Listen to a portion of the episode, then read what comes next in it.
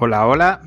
En este episodio me gustaría platicarles un poco más acerca de la levotiroxina y más que nada porque en estos siete años, como lo he ido compartiendo en alguno de los otros episodios, tener, bueno, cuando a uno lo diagnostican con Hashimoto, hipotiroidismo o inclusive hipertiroidismo, la verdad que los doctores, creo que los médicos convencionales, esta línea, eh, que siempre se ha utilizado, y voy a poner siempre entre comillas, es que cuando uno lo diagnostican con, con una pues con una enfermedad, por así decirlo, eh, de esta índole, los doctores simplemente te van a decir que tomes levotiroxina de por vida.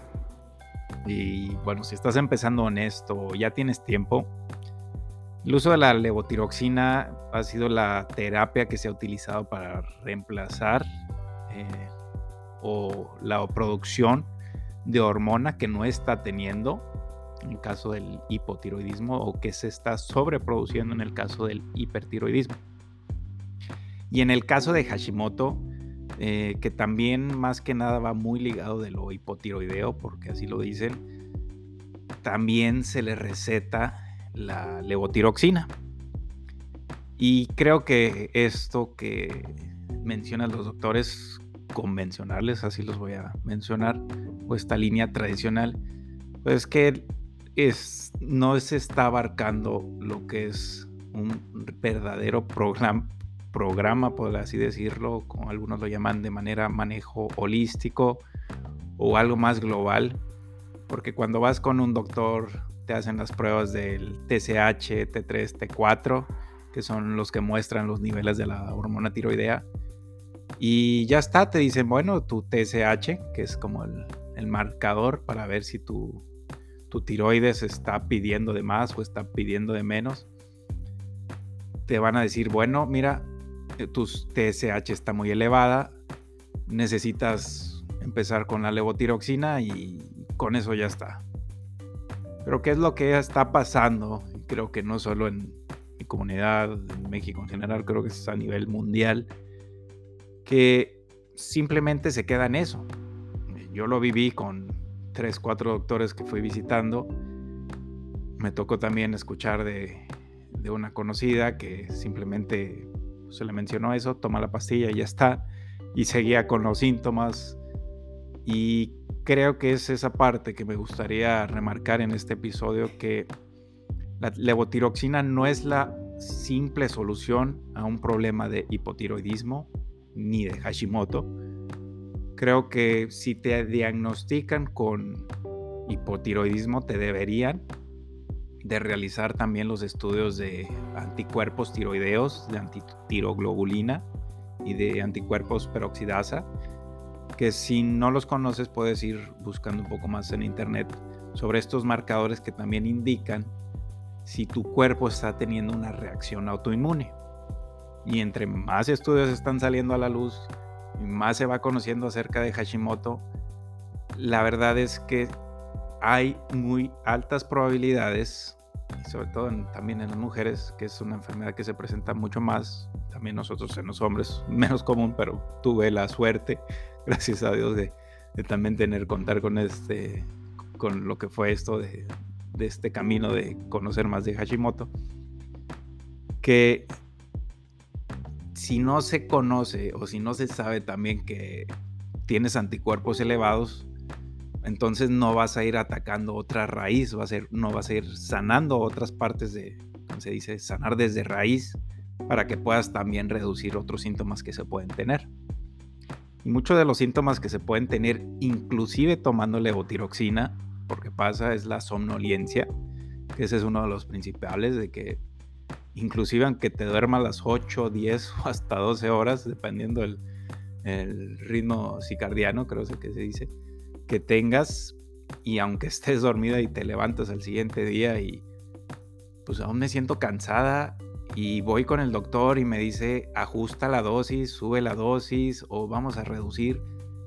Y pues la verdad es que la levotiroxina en sí, como lo menciono, no es la mera solución. Y también otra cosa que yo lo viví es que también no se menciona que quizá el impacto que puede tener la marca de la levotiroxina que estés tomando te puede estar generando los distintos síntomas. Mencioné el caso de la somnolencia, pero también puede ser que algún otro síntoma que se presente, ya sea, bueno, a mí se le dicen la, temblorina, porque yo estaba también presentando, pues sí, que, que las manos me estaban temblando de más, inclusive aunque ni estuviera nervioso o simplemente al estar comiendo sentía como al agarrar la cuchara la mano temblaba un poquito de más. O también otro de los síntomas que yo percibía y que fui notando es también que en las venas de la frente noté que es un poquito más grosor, un poco que estaban más abultadas. Y uno, pues yo como soy eh, más deportista y mucho, bastante ejercicio, del, pues lo, relaciona tanto a eso. Hasta que una vez que hice demasiado ejercicio que las, por ejemplo, las venas las tenía demasiado abultadas, pero yo no lo estaba relacionando a la levotiroxina que yo estaba tomando. Con el tiempo fui descubriendo más acerca de cómo sanar Hashimoto, de también el impacto que tiene la levotiroxina, que lo ideal sería mantenerse lo más natural posible para evitar ciertos efectos secundarios.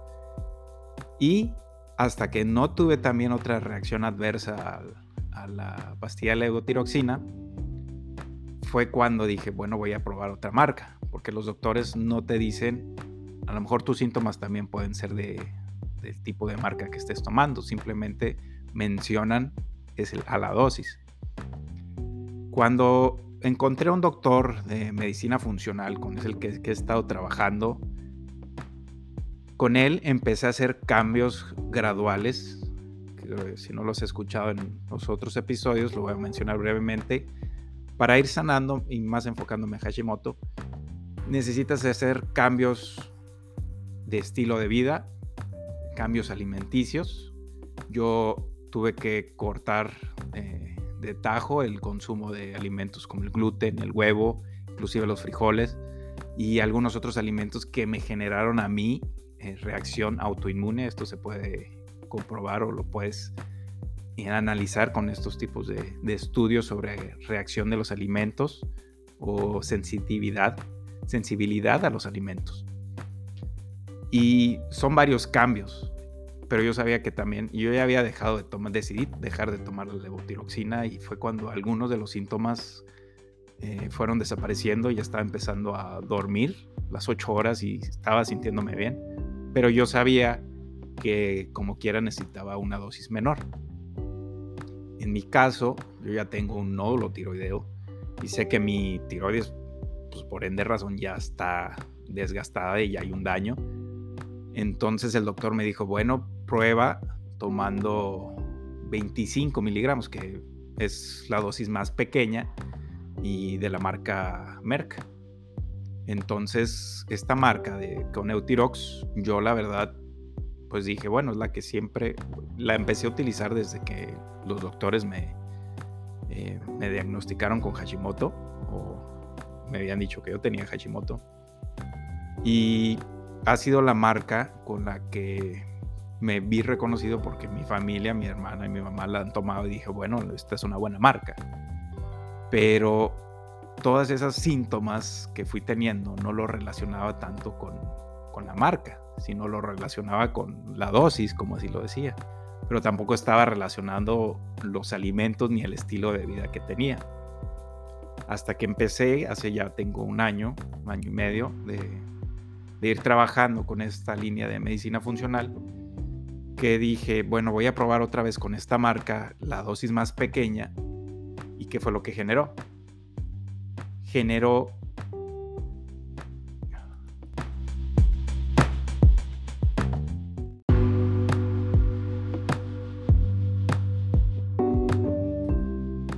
que tuviera como una presión en el pecho, no sé si le puedo decir infarto, le dije al doctor, pero fue, fue una presión horrible en el pecho, inclusive con la dosis mínima, que dije, no, nunca más, o sea, ya me había pasado y porque cuando empecé a tomar la levotiroxina, el doctor, con, esto fue hace siete años, el primer doctor me la dio de 125 miligramos, cuando uno no sabe, apenas está conociendo y solo confía en el experto, dice, híjola, bueno, pues es lo que dice el doctor, 125, en teoría ayuda a bajar la inflamación del nódulo, pero no, lo único que en aquella ocasión eh, me hizo fue que tuviera unas taquicardias horribles, aceleraciones, palpitaciones que me levantaban en la noche, que dije en aquella vez, oiga, el doctor, ¿sabe qué? Esto pasó. En aquella vez fue, dijo, bueno, bájale la dosis. Esta vez, ya con una, inclusive con una dosis menor de 25, eh, volvió a pasar algo así, eh, una presión horrible del pecho. Eh, obviamente al, al, día le marqué a mi doctor, ¿sabe qué doctor? Pasó esto y justo antes de volver a comprar esta marca de pastillas dije, algo no me da buena espina. Eh, ya la he estado tomando por muchos años y siento que esta no va conmigo. Eh, pero bueno, otra vez dudé de mí, no lo... Y ese es un problema mío, no lo platiqué con el doctor o a ver, que tenía esa duda sobre la, la marca de la pastilla, de la levotiroxina. Inclusive le dije a mi mamá, ¿sabes qué? También estoy dudando, no sé si debería tomar esta marca. Y mi mamá, obviamente, pues es la que ella ha tomado, a ella no le han pasado estas cosas y es lo que puede pasar, como todos somos muy diferentes, puede pasar con algunas personas, con algunas otras no. Y dije, bueno, vamos a tomarla. Empecé quebrándola, en, inclusive no en 25 miligramos, sino en 12, en la mitad. Y a la primera noche sí sentí como que una ligera aceleración. Pasaron tres semanas y fue cuando volví a tener este problema que dije, tengo que probar alguna otra marca. Fui a la farmacia, eh, esperé todavía que, el doctor me contestara y compré otra marca, marca aquí en México, eh, se llama Caret. Dije, tengo que probar algo distinto, ¿no? Y sí, ya cuando marqué con el doctor por fin me contestó y se me había dicho, pues cambia de marca, está esta marca. Y Caret, la misma. Y fue la que empecé a tomar. Y como que también ese cambio eh, me ayudó, porque yo sabía que, como lo mencioné, necesitaba levotiroxina, pero ya no quería tener, tomar la, la otra. Y, y, porque también especialmente en el invierno, a lo mejor a algunos se les puede presentar esto que se le llama el fenómeno de Raynaud, que es cuando los dedos se te empiezan a descolorar o poner morados en, especial en este, la época de invierno y ahora en este segundo invierno que ya llevo tomando esta otra marca, ajustamos de 25, subí a 50 miligramos. Eh, todos esos síntomas que fui mencionando, lo de los temblores, temblorina de mano, la somnolencia, especialmente también las taquicardias y también el, ver que también las venas, eh, sobre todo las de la frente, están pues ya no tan gruesas, o sea, cuando siente uno que corre mucho ya, ya no los tengo así. Entonces dije, y lo que he ido pensando es, de haber sabido esto antes, me hubiese ahorrado muchos problemas que, que fueron de manera quizá indirecta o directa, causadas por la levotiroxina y por no saber que también se pueden probar otras alternativas y que no hay que casarse con una marca. Creo que ese es uno de los problemas que causa el, pues esta industria farmacéutica que se le hace mucho, bueno, o más promoción, ¿sí? En la cuestión del marketing o la promoción, que pensamos, ah, esta marca es muy buena y pues te va a ayudar mejor. Entonces también quiero resaltar esa parte, ¿no? En, lo que es este trabajo holístico o este trabajo en conjunto global de, sanando Hashimoto eh, y ya sintiendo casi cero síntomas, es buscar también las alternativas, porque creo que sí en la, en la medicina homo, homeopática, perdón, eh, sí se guía mucho en la naturaleza, pero también creo que sí todavía hay partes eh, de la ciencia que pueden ser benéficas si se hace un buen conjunto, o sea, si se busca la mejor.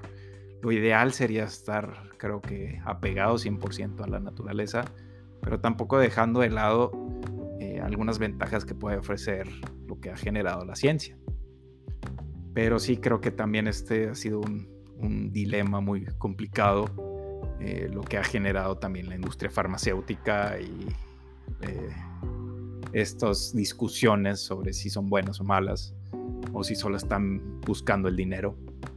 Entonces yo lo veo ahora en esta parte de las eh, enfermedades autoinmunes, en el caso de los de Hashimoto, que se debe buscar esas alternativas que conjuguen la parte del cambio del estilo de vida, ver qué deficiencias nutricionales tienes, el sol, la vitamina D y ir jugando con todas esas partes, como lo he ido mencionando en algunos de los otros episodios.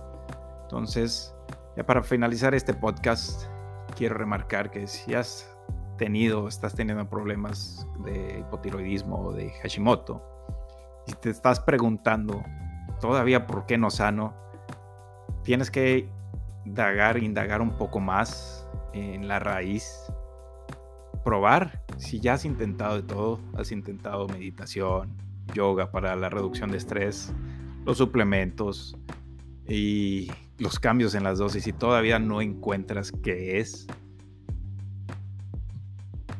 puedes empezar por hacer los cambios diarios pequeños, que a lo mejor esos vicios que estás haciendo de, a diario, ir buscando hasta que vayas encontrando lo que es tu forma, tu fórmula única para encontrar, creo que lo que queremos todos, no uno como persona, pero también creo que para todo el mundo, eh, queremos que no haya sufrimiento, pero creo en ese sufrimiento es cuando vamos aprendiendo qué es lo que me funciona a mí y qué no y a qué le tengo que decir no. Creo que esa es una de las principales causas y en la cuestión de la levotiroxina también. Si crees también que a lo mejor puedas cambiar o necesitas cambiar de marca, no solamente de dosis, también es una cuestión, una pregunta que te debes de hacer, que se debe hacer uno, para buscar y para encontrar qué es lo mejor que te puede hacer a ti. Espero que este podcast te haya ayudado. Si tienen dudas, preguntas, comentarios, me pueden seguir en redes sociales, también en mi página web, barrasacarlos.com.